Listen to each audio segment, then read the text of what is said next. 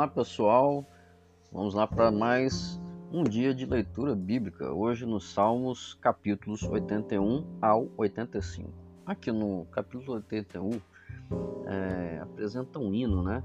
Esse hino apresenta uma certeza. O povo clamou em angústia e Deus prontamente, prontamente atendeu ao seu clamor, livrando-o da escravidão do Egito. Antes e após o livramento de Deus, havia sido dito ao povo como deveria viver, mas não houve obediência, por isso, num suspiro, Deus disse: Ah, se meu povo me escutasse! Nós devemos clamar por auxílio divino, mas quando recebemos a orientação, precisamos obedecer às diretrizes do Pai Celestial. Por isso, este dia, viva você em obediência plena a Deus capítulo 82. Embora Deus seja amor, chegará um momento em que ele vai julgar todas as pessoas.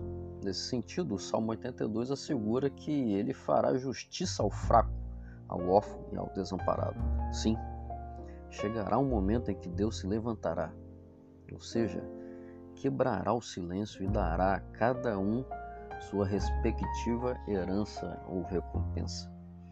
É verdade que apenas Cristo é o nosso advogado para o juízo. Mas é também verdade que uma vida honesta é imparcial, é componente fundamental de uma correta vida cristã. Vamos aqui no Salmo 83. É, este salmo é uma súplica pela atuação de Deus em favor de seus filhos e filhas.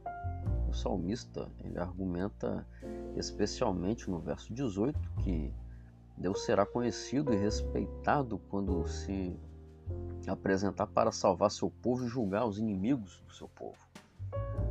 A verdade é que Deus sempre está disposto a nos salvar.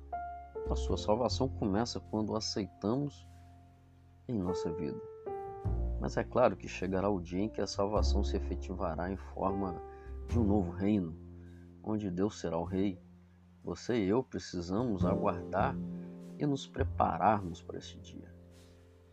O capítulo 84 é um belo salmo, né? uma celebração à alegria de estar diante da presença de Deus no sagrado templo. Os que se encontram com Ele em sua casa são bem-aventurados e felizes, porque não há experiência mais enriquecedora e motivadora do que estar com o Senhor em atitude de adoração e louvor. Está certo pensar que podemos nos encontrar com Deus em qualquer bom lugar, mas nada melhor que estar com Ele na santidade do templo, onde podemos adorá-lo juntamente com os nossos familiares e amigos. Então, viva esse dia na presença de Deus, mas lembre, importante encontrar-se com Deus no templo sagrado. Aqui no capítulo 85 existem três verbos essenciais nesse salmo que são ações atribuídas ao nosso Deus. Ele nos favorece, ele nos perdoa e ele nos restabelece. Ele nos favorece com prosperidade, ele nos perdoa é, os pecados e ele restabelece o nosso relacionamento com ele mesmo. Essas três ações evidenciam sua misericórdia, a sua bondade que se efetiva de forma mais intensa, segundo o salmista quando o nosso Pai Celestial nos salva.